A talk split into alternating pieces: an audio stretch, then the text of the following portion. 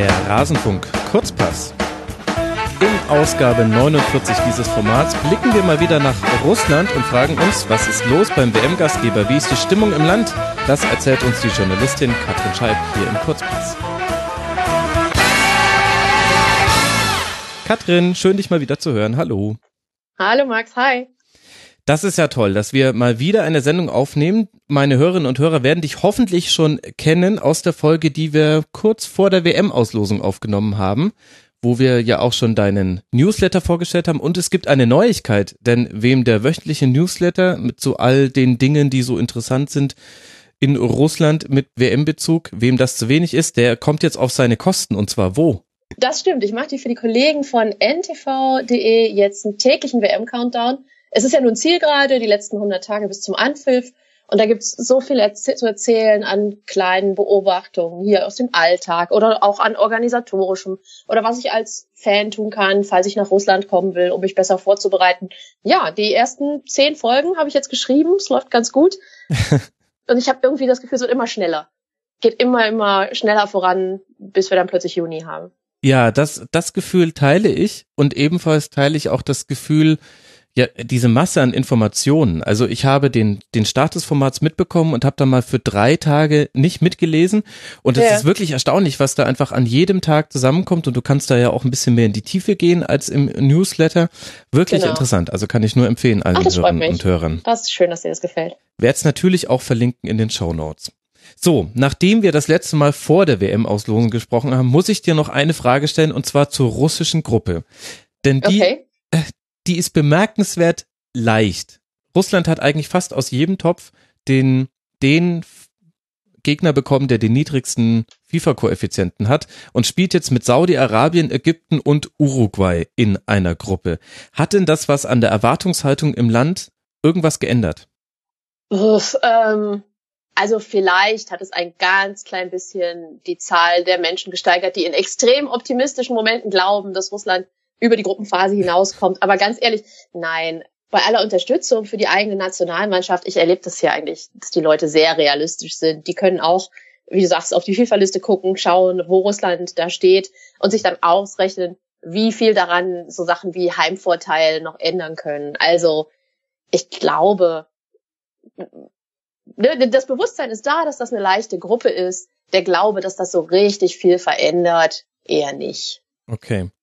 Und du kriegst relativ viele Witzchen, so dass es die Ölgruppe ist. Ähm, Öl? Hier so, dass, dass er Ach so, ja klar. zwischen den beiden großen ölfördernden Nationen. Also hier und da Erdölwitzchen. Das ist das, was sich geändert hat. Jetzt, als ich die Auslosung mitverfolgt habe, ich hatte so ein gewisses Geschmäckle im Mund. Ich dachte mir so, hm, das trifft sich ja jetzt irgendwie alles sehr, sehr gut. Und natürlich ist das rein theoretisch möglich, dass das jetzt alles Zufall war. Aber es könnte auch sein, dass man da irgendwelchen Verschwörungstheorien erliegt. Gibt es denn diese Diskussion in Russland auch?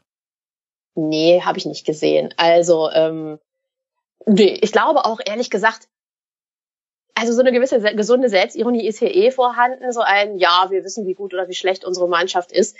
Das also solche The Theorien habe ich nicht gesehen, halte ich für halbwegs absurd. Okay, also. Sie sind mir in der, in, in der Deutung hier nicht begegnet, nee. Keine angewärmten Kugeln und so weiter. Das ist ja auch. Nee. irgendwie mag man sich ja auch nicht vorstellen. Ich meine, ein Termin im Dezember in Moskau. Wir haben jetzt hier gefühlte sechs Monate Schnee liegen. Ähm, ich bin tendenziell total für alles, was mit Anwärmen zu tun hat. Ich glaube nur, dass es in dem Fall nicht stattgefunden hat. Oh ja, das äh, glaube ich gut und gerne. Wir Deutschen haben ja schon, ich sage jetzt einfach mal, wir Deutschen meinen damit eigentlich erstmal nur mich. wir haben ja schon gejammert über den Winter hier in, in München jetzt in meinem Fall, wie lange der ging und wie grau er war und wie kalt er war. Und da will ich das nicht in Vergleich setzen zu dem, was du gerade. Ja, ihr habt überhauaupt, ihr habt ganz furchtbar gelitten und ich, vielen Dank auch für den Begriff Russenpeitsche. Der hat uns ja alle sehr gefreut. Hat's der bis nach Russland geschafft? Das ist mir fast ein bisschen hallo. unangenehm. Ja, super. Toll. Toll. So tut man schon viel für die Völkerverständigung. Aber lass uns zurückkommen zum Fußball, beziehungsweise ja die Frage ist, wie sehr eigentlich zum Fußball. Ich würde gerne mit dir nochmal kurz über Vitali Mutko sprechen. Über den haben wir schon mhm. in der letzten Kurzpassfolge gemeinsam gesprochen. Das ist der russische Sportminister und gleichzeitig Präsident des russischen Fußballverbandes und er steckt knietief, naja, vielleicht sogar halstief drin in den Dopingvorwürfen, die es gibt rund um die Winterspiele in Sochi. Und wenn ich gesagt habe, er ist Präsident des russischen Fußballverbandes und russischer Sportminister, dann ist genau das falsch. Denn das hat sich geändert. Das stimmt. Er war ich wollte nicht dazwischengrätschen, genau. Da wollte ich dich so taktvoll ausreden lassen, aber jetzt korrigierst du dich schon selbst. Ja, das stimmt. Ähm, ja, Vitali Mutko, ne, war lange so fast das Gesicht der WM oder der WM-Vorbereitung. Aber je, je, je länger die Geschichte sich zog, je klarer, äh, je, je mehr es Hinweise gab, dass er in dieser ganzen äh, Nummer rund um Sochi, äh, systematisches, staatlich unterstütztes Doping drinsteckt, desto mehr seiner Jobs ähm, musste er abgeben oder also abgeben. Mal lässt er ihn ruhen, mal ist er wirklich zurückgetreten. Aber ja, das ist inzwischen eine lange Liste von Sachen, Jobs, die er nicht mehr ist. Das ist so der Ex, Ex. Ja, das kann ich sehr empfehlen. Das ist auch Teil deines äh, WM-Countdowns gewesen. Das ist eine sehr lustige Liste, aber ich will jetzt da die Pointen nicht vorwegnehmen. Da sollen die Hörerinnen und Hörer nochmal selber sich das in Ruhe zu Gemüte führen. Wie wird denn das innerhalb von Russland aufgenommen? Denn wir wissen ja schon, also von diesem systematischen Doping, da hält äh, zumindest Wladimir Putin und alle beteiligten Akteure gar nichts und sagen, das ist eher eine Verschwörung des Westens. Ich denke, die Hörerinnen und Hörer werden auch ein bisschen mitverfolgt haben, wie es rund um die aktuellen Winterspiele lief. Wie wird denn das wahrgenommen, dass Mutko da jetzt einen Job nach dem anderen und letztlich ja eigentlich jetzt alle Verantwortlichkeiten, die er rund um die Weltmeisterschaft auch hatte, abgeben musste? Ja, ich glaube, die Deutung ist relativ klar. Die WM ist ein wichtiges äh, Renommierprojekt. Da nimmt man Mutko halt aus der Schusslinie so dass diese, man sich diese Debatten halt ne, in den Monaten vor der WM erspart. Mhm. Das heißt natürlich nicht, dass der äh, weg vom Fenster ist. Der ist ne, aus russischer Perspektive ist das ein verdienter Mann, der hat an vielen Stellen äh, Verantwortung übernommen. Er war jetzt nicht so der klassische Kandidat für, wir machen Ämtertrennung wie bei den Grünen. Es war deutlich eher so äh, viel Macht in zwei Händen. ja. Aber also, der ist jetzt mal ein paar Monate irgendwo geparkt, hat äh, demonstrativ alles abgegeben, was zu tun hat mit WM. Aber das heißt nicht, dass der Mann keine Macht mehr hat oder dass nicht mit ab für 15., 16. Juli wir wieder mehr von ihm hören, vielleicht dann in einer anderen Aufgabe. Und ist er dann das Opfer in der Darstellung der Medien oder ist er ein Held, weil er freiwillig zurücktritt oder wie? Nee, so, so, so offensiv Deutung findest du hier sowieso ganz wenig. Es mhm. ist mehr so, bitte gehen Sie weiter, hier gibt's nichts zu sehen. Ah, also ah, okay. ähm, zum Beispiel hier TASS, die staatliche Nachrichtenagentur, die dann einfach sehr als normalstes Ding der Welt das alles berichtet. Und der gibt diese Aufgabe ab und das war ja ein bisschen viel und das macht jetzt der und der möchte sich mehr auf das konzentrieren. Ne? Es ist also komplett, okay. es ist eigentlich, ist der Ton eher Business as usual. Es ist halt Organisation, es ist ein Groß-Event und da helfen viele Leute mit. Okay. Apropos gehen Sie weiter, es gibt hier nichts zu sehen. Du hast etwas gesehen, wo man eigentlich nicht mehr so richtig weitergehen kann. Du bist äh, zufällig auf ein 21 Seiten langes Dokument mit mehr als 400 Namen gestoßen und das sind alle Russen, denen ein Gericht verboten hat, zu Sportveranstaltungen zu kommen, inklusive der Spiele der Weltmeisterschaft, zumindest bei den meisten. Mhm. Und da standen stand alles drin. Klarname, Vorname, Nachname, welches ja. Gericht die Entscheidung getroffen hat, wie lange die Sperre ausgesprochen wurde. Wie bist du denn da überhaupt draufgekommen? Total zufällig. Ich ähm, wollte eigentlich ein Stück darüber schreiben, äh, wie das funktioniert. Du musst dich ja, wenn du als Ausländer nach Russland einreist und länger als sieben Werktage bleibst, hier bei den Behörden registrieren.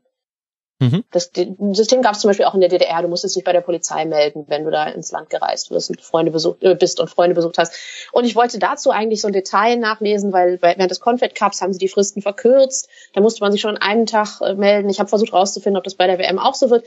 Jedenfalls habe ich auf der Seite vom Innenministerium rumgelesen und wie das dann so ist. Du kommst von Hölzchen auf Stöckchen mhm. und in so einem Bereich mit irgendwelchen Download-Links stand dann halt diese Liste. Und man muss schon sagen, also ne, das war, ich hatte die so detailliert noch nicht gesehen. Ich habe dazu auch bis jetzt wenig Berichterstattung gesehen, aber dass es diese Liste gibt, ist kein Geheimnis. Ist jetzt nicht, dass ich irgendwelche Top-Secret-Dokumente entdeckt habe, überhaupt nicht. Ja. Ich hatte mehr so den Eindruck, es hat, also ich glaube halt für, für russische Medien, weil hier im Land der Umgang mit Datenschutz ein ganz anderer ist, hat das nicht so Empörpotenzial, wie mhm. das bei mir sofort diesen Reflex ausgelöst hat, was da eigentlich alles preisgegeben wird an Daten. Und ja, also ich hatte halt einfach das Gefühl, so detailliert aufgeschrieben habe ich das noch nicht gesehen. Das war vielleicht eher der Unterschied.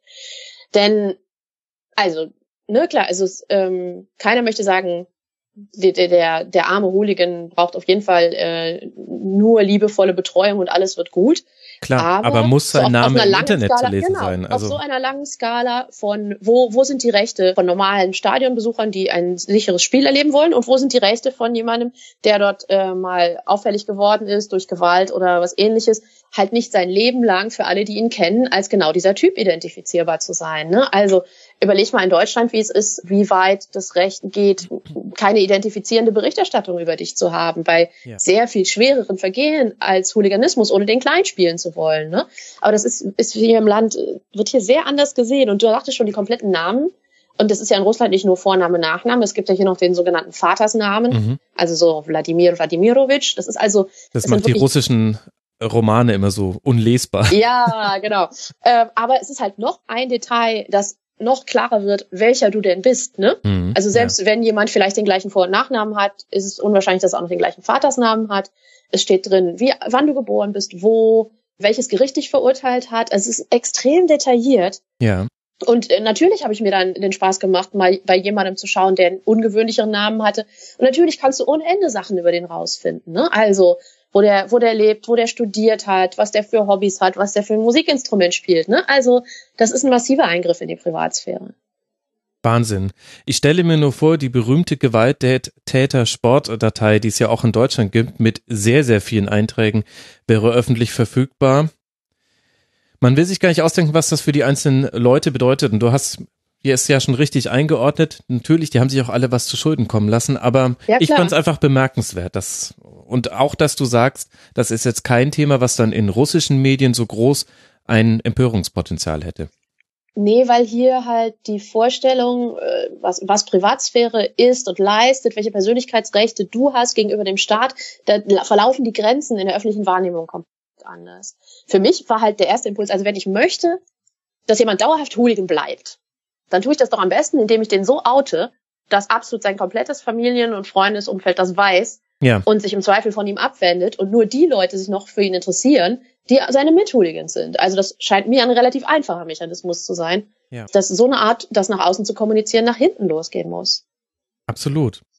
Wie ist denn das Thema Hooliganismus jetzt mit Bezug auf die WM? Steht da zu befürchten, dass es zur Ausschreitung kommt oder kann man das erwarten, was auch schon rund um die EM in Frankreich so ein bisschen zwischen den Zeilen kommuniziert wurde? aller, naja, die russischen Hooligans hätten sich da nochmal ausgetobt, womit ich das jetzt aber nicht euphemisieren möchte, also hm. ähm, weil man eben im eigenen Land sich sowas nicht leisten könne. Also, natürlich bin ich keine Hooligan-Expertin. Ich bin, hab, hab keine Szene-Kontakte. Ich kann auch nur lesen, was andere lesen oder halt wiedergeben, hm. wie ich es im Land erlebe. Wir hatten den Confed Cup letzten Sommer als, als kleine Proberunde. Und da konntest du auf jeden Fall beobachten, wie deutlich und demonstrativ hier Sicherheit stattfindet. Polizeipräsenz, auch Präsenz von Leuten, die nicht, ne, die sind von der persönlichen Inszenierung nicht Freund und Helfer, sondern die sind erkennbar in der Spezialmontur mit Schild, mit Helm, mit Schlagstock. Also das ist eine ganz andere Art, demonstrativ zu präsentieren. Wir, wir sind hier anwesend, ne? viel berittene Polizei auch und so. Das ist aber auch nicht Confed Cup spezifisch. Du siehst auch extrem viel Security bei russischen Ligaspielen, je nachdem, wer da gegeneinander spielt. Mhm. Es ist ein autoritär regiertes Land und diese Art von Demonstration von Stabilität durch Polizeipräsenz, das ist hier was, das ist lange eingeübt, ne? Ja. Insofern natürlich kann ich nicht, äh, ich kann jetzt nicht sagen, bei der WM wird jedes Spiel komplett ohne Vorfälle bleiben. Ich glaube aber schon, schon alleine um das, nicht nur um die Sicherheit der Fans zu gewährleisten, sondern natürlich auch, weil es fatal wäre fürs Image von Russland, glaube ich, dass da sehr viel Personalpräsenz, Zeit, Geld investiert wird für, für sehr demonstrative Sicherheit. Mhm. Es wäre ja nur logisch. Trotzdem irgendwie interessant, dass das viele der Themen sind, mit denen nicht nur du dich beschäftigst, sondern auch andere Artikel, die über die WM in Russland vorausblicken. Es wird eigentlich weniger über die Stimmung im Land geschrieben, auch erstaunlich wenig, finde ich, darüber, ob jetzt die Stadien fertig werden. Das ist ja gerade Deutschen ja. ist das immer so ganz wichtig. Schaffen sie es denn rechtzeitig? Ja. Weil wir waren ja so früh dran damals 2006. Also das ist jetzt meine Interpretation, warum wir Deutschen daran so interessiert sind. Aber das findet man viel. Aber auch noch die anderen Themen, die ich so wahrgenommen habe in den letzten Wochen, das sind immer richtige Klopper. Also wir haben jetzt schon über Hooliganismus gesprochen, wir haben schon Mutko und das ganze staatliche Doping-Thema mal kurz angesprochen. Und dann haben wir noch den Themenkomplex, der auch bei dir wieder aufgeworfen wurde, zum einen der Homophobie und des Rassismus, der ja in Russland auch nochmal auf eine andere Art und Weise stattfindet als vielleicht in vielen anderen Ländern. Glaubst mhm. du denn, das wird sich auf das Turnier auch auswirken? Ähm, also vielleicht zwei Sachen. Zum einen, was du sagst, die Berichterstattung und solche Themen. Ne? Ich glaube, das sind natürlich, und vor allen Dingen halt zu so einem Zeitpunkt, wir haben jetzt Mitte März, ich glaube, das ist so eine Phase, wo jetzt war gerade noch mal die neue Ticketverkaufsrunde. Das ist jetzt einfach eine Phase, wo viele Leute entscheiden, will ich da denn hinreisen? Ja. Genau. Und ich glaube, das ist, das sind schon Anhaltspunkte, auf die Leute gucken. Wenn, wenn ich schwul bin und Fußballfan, ist das ein Land, wo ich es riskiere, hinzureisen. Natürlich. wie fühlt sich das an und wie, wie muss ich meinen mein normales Verhalten vielleicht anpassen, weil es hier Restriktionen gibt, Diskriminierung, eine, eine Stimmung in der Bevölkerung, die alles andere als freundlich und, und entgegenkommend ist. Ne? Ähm, also ich glaube, dass ist das denn auch so? Also kann man das so verallgemeinern sagen? Also das, das muss ich nicht verallgemeinern. Da gibt's ja durchaus Umfragen zu. Mhm. Ne? Also wenn du siehst, wie viele Leute wie viele Fußballfans hier sagen, Schwulen, Lesben, dem, dem stehe ich nicht positiv gegenüber. Also das ist eine sehr hochsprachliche Formulierung für mhm. ein, eine Stimmung. Natürlich findest du Leute, die sagen, jeder nach seiner Fasson. Es hat sicherlich zum Beispiel geholfen hier, äh, Roman Neustädter hat, war das Anfang dieser Woche oder Ende letzter Woche, ein Interview gegeben und da haben sie ihn auch gefragt, wie er denn dazu steht. Und mit Verlaub, dass man fragen muss, wie, wie jemand dazu steht, ist ja eigentlich schon seltsam. Aber er hat dann eben gesagt, wenn ein Mann einen Mann liebt, dann ist das so und das ist seine Sache und das geht uns nichts an. Und der Mann ist immerhin ein russischer Nationalspieler. Das schadet nicht, wenn der das mal sagt. Ne? Mhm. Und es ist immer noch ein Land, wo, wo solche, wo, wo auch Äußerungen wie mir sind noch nie Schwule im Fußball begegnet und ich hoffe doch sehr, das bleibt so ho ho ho, komplett unsanktioniert von irgendwelchen Trainern gemacht werden können. Ne? Und natürlich ist das ein Klima, wo man sich dreimal überlegt, ob man dann dahin reisen möchte, auch wenn es genauso gut natürlich öffentliche Stellungnahmen gibt, wo Leute sagen, ihr müsst euch alle keine Sorgen machen. Es wird keine Sanktionen geben, wenn ihr eine Regenbogenflagge dabei habt. Es wird keine Sanktionen geben, wenn ihr euch im Stadion küsst. Die Frage ist halt, wer überlegt sich, ob er es drauf ankommen lässt. Ja. Und nicht, nicht jede Situation, nicht jede Begegnung, die du hier haben wirst, wird in einem offiziellen Rahmen stattfinden. Genau, ich glaube, das ist der entscheidende Punkt. Und jetzt du ja. ganz persönlich aufgrund äh, deiner Erfahrung, deiner Zeit jetzt in Russland, würdest du es Leuten empfehlen? ich finde das ein bisschen anmaßend. Ich bin, ich bin in der Gruppe Menschen, die hier extrem privilegiert sind, also weiß, heterosexuell, weiblich. Die Zahl der Fälle, in denen ich hier mit Diskriminierung zu tun habe, sind minimal. Okay. Ne, darum finde ich ein, also einerseits kann ich nur anmaßen finde, ich kann keinem schwulen Fan, keinem lesbischen Fan sagen, ja, kommt her, wird alles gut. Ich kann sagen, ich lebe jetzt hier vier Jahre, in meinem Freundeskreis sind Leute, die schwul sind, die hier in oder auch lesbisch sind, die hier in Russland gut leben. Also ob sie ihr Leben überall so gestalten können, wie sie das in einem anderen Land täten, wahrscheinlich nicht. Das heißt, das sind dann oft persönliche Abwägungen. Ich habe hier vielleicht nicht alle Freiheiten, aber mein Partner lebt nun mal hier. Oder ich habe hier nicht alle Freiheiten, aber beruflich tut sich für mich hier eine Chance auf. Mhm. Also die Tatsache, ne, dass du natürlich in diesem Land auch Menschen hast, die schwul, lesbisch sind, die hier gut leben, heißt nicht, dass das eine Garantie ist für jeden in jeder Situation. Ja. Ja, gut, klar. Die Entscheidung muss ja dann auch jeder für sich selbst treffen. Auf jeden Fall ja. eigentlich ja auch gut, dass im Zuge einer solchen Sportveranstaltung auch nochmal darüber berichtet wird. dass es eben, dass, Total.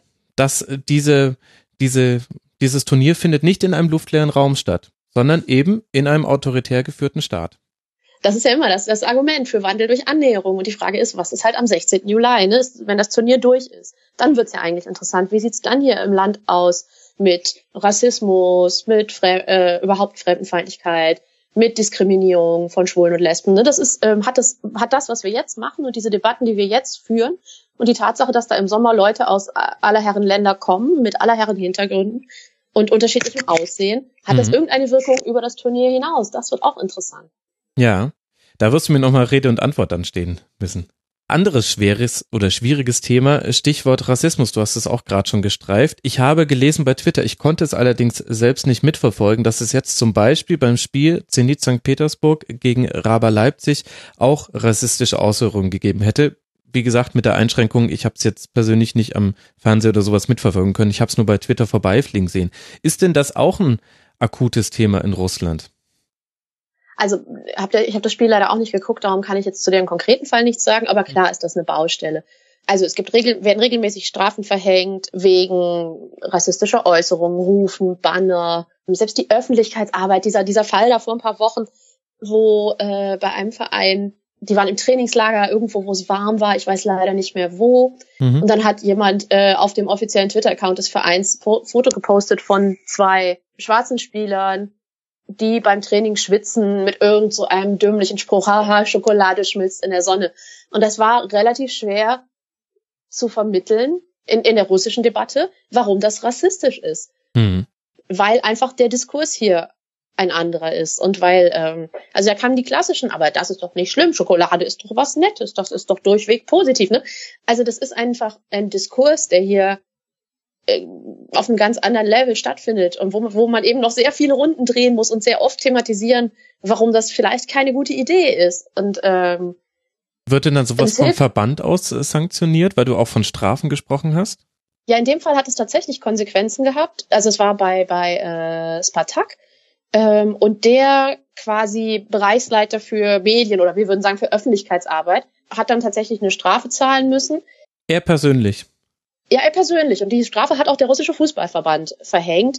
Äh, das andere, äh, die andere Frage ist dann wieder so eine Strafe, was macht die aus? Also der Mann muss 20.000 Rubel Strafe zahlen. 20.000 Rubel, das sind knapp 300 Euro als jemand, der bei einem großen Moskauer Fußballverein mhm. einen exponierten Job hat. Ich glaube, davon, äh, da muss der auf kein Restaurantessen für verzichten. Also das ist sehr, sehr klar nur ein symbolischer Akt. Aber es ist immerhin ein symbolischer Akt. Also es blieb nicht komplett ohne Reaktion. Mhm.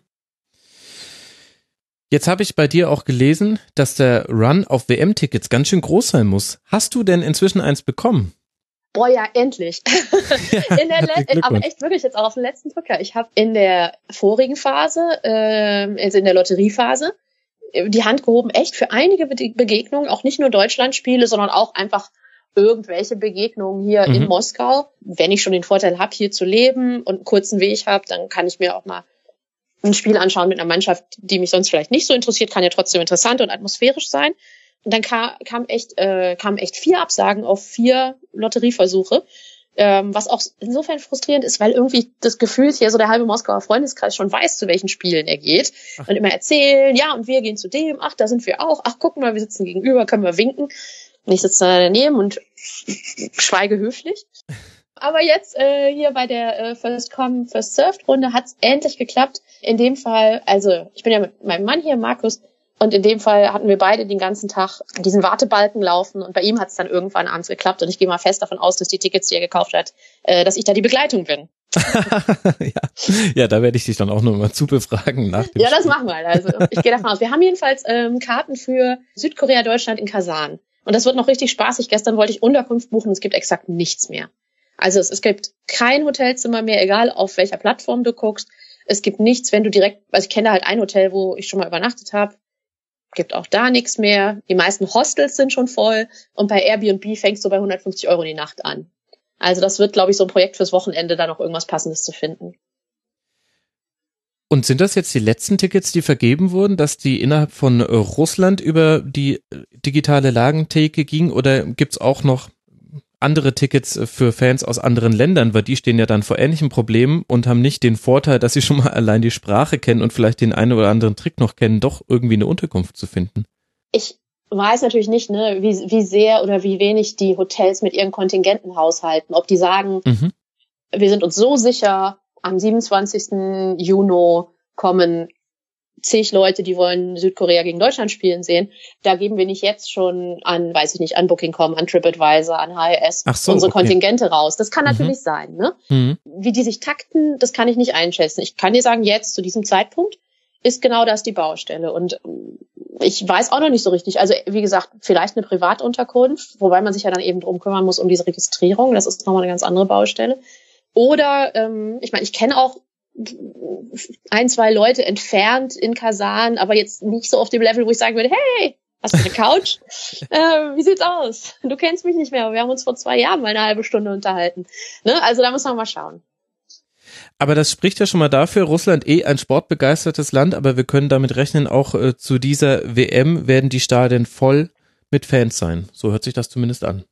Ich gehe davon aus. Also gerade auch, weil es beim Confed Cup ja so am Anfang durchaus negative Berichterstattung gab, warum ja. waren da so viele leere Plätze. Und dann konntest du ja bei den späteren Spielen sehen, da saßen dann irgendwelche Bambini-Mannschaften oder Russen, die plötzlich mit schwerem Akzent und großer Begeisterung Chile angefeuert haben oder ja. Kamerun oder ich hoffe jetzt hier ist kein Quatsch, aber ich glaube es war Chile und Kamerun, äh, das eine Spiel, was ich mal gesehen habe. Ne? Also so, da, da wird garantiert für gesorgt. Lustigerweise, ich habe mir neulich einen Stapel alte russische, also eigentlich sowjetische Fußballbücher gekauft mhm. auf so dem russischen Gegenstück von eBay.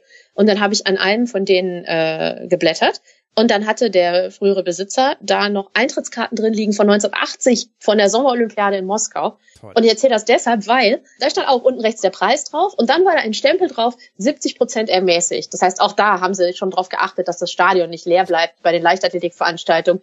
Und ich glaube, das ist ja jetzt nicht Russland-spezifisch, das ist, glaube ich, große, äh, gute Tradition bei so Großveranstaltungen. Wenn jetzt wirklich sich für eines der obskureren Matches in einem der obskureren Orte an einem Tag, wo vielleicht noch andere Sachen stattfinden. Bei Regen. Und, äh, dann. Bei Regen, genau. Wenn sich da dann doch nicht genug Leute finden, die dafür bezahlen, dass sie dann die letzten Tickets doch irgendwie verteilen.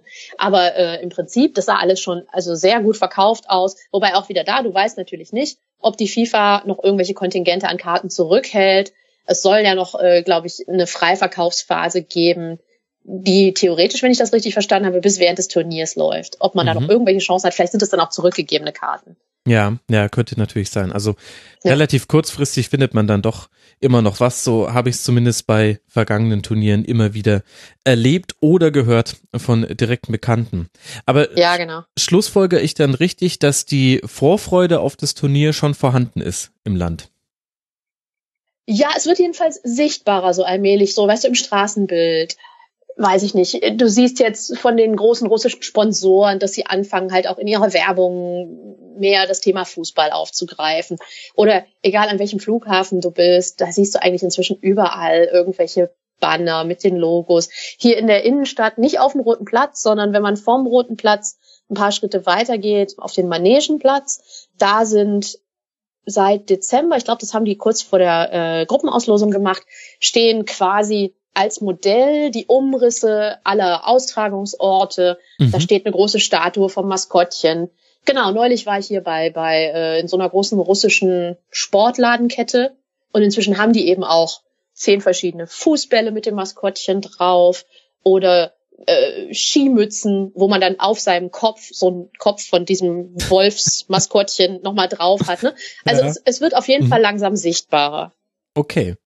Na, das ist doch äh, interessant zu hören. Es gibt auch schon den offiziellen WM-Song. Wir beide haben ihn schon gehört. Ich, also ich persönlich. Vor mir kommt jetzt noch Blut aus den Ohren.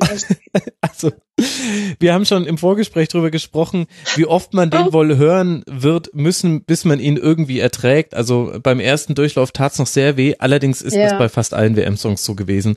Und ich meine, wir haben damals Herbert Grönemeyer ins Rennen geschickt. Also, oh Gott, warum sage ich heute eigentlich die ganze Zeit wir, wenn ich die Deutschen Ich weiß auch nicht. Das ist komisch. Möcht, möchtest du dich so ein bisschen abgrenzen? Nein. Wenn du mit Russland sprichst.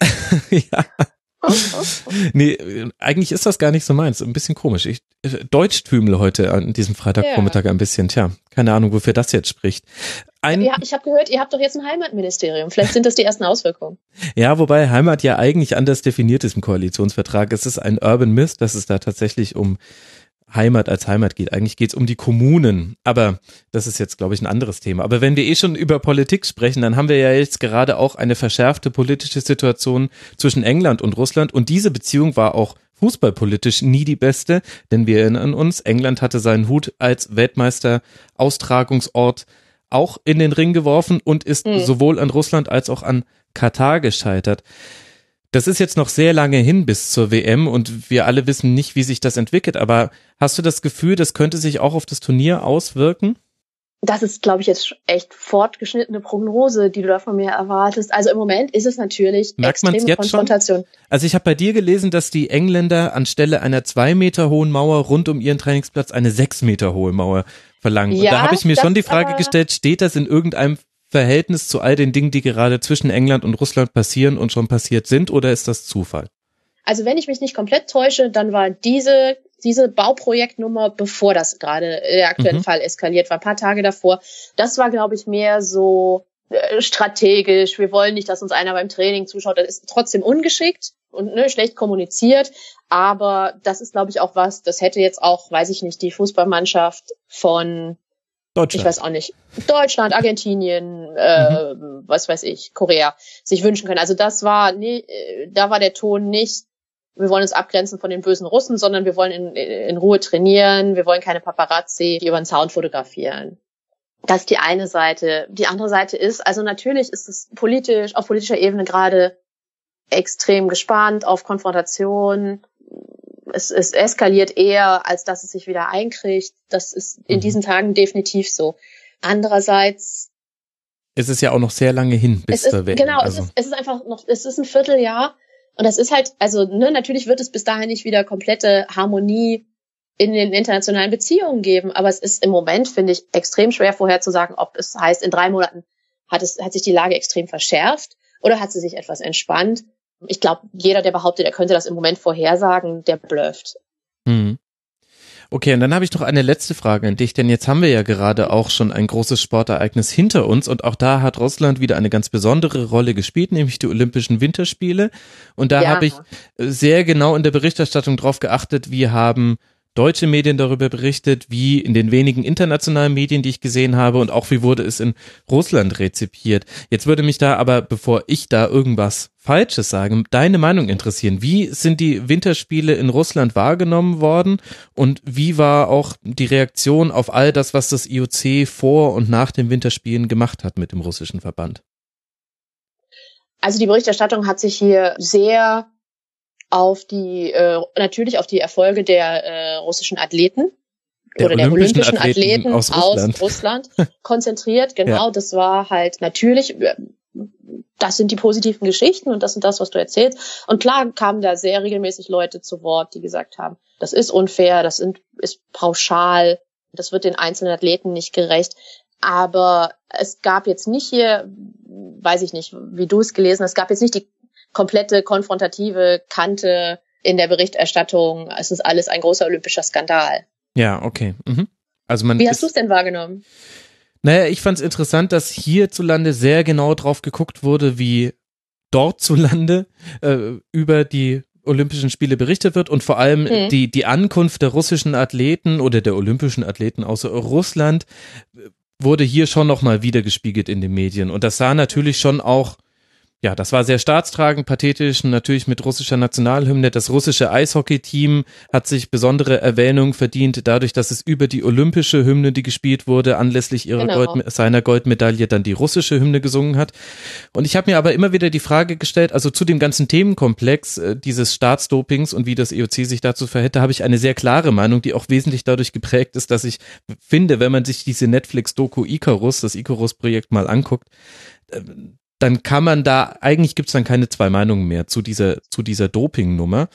Mhm. Aber dass jetzt der russische Staat und auch ja durchaus auch in einer Situation, in der es auch um eine Wahl geht, die jetzt dann in Kürze stattfindet, dass der das nochmal anders für sich nutzt und dass da dann das ganze Patriotismusprogramm aufgefahren wird, wenn die Athleten wieder zurückkommen in die Heimat, das finde ich weder besonders skandalös noch richtig überraschend und stelle mir sogar die Frage, ob es wirklich andere Länder anders gemacht hätten. Das ist doch, eigentlich liegt das doch nahe, das dann sogar noch für sich sogar positiv zu nutzen.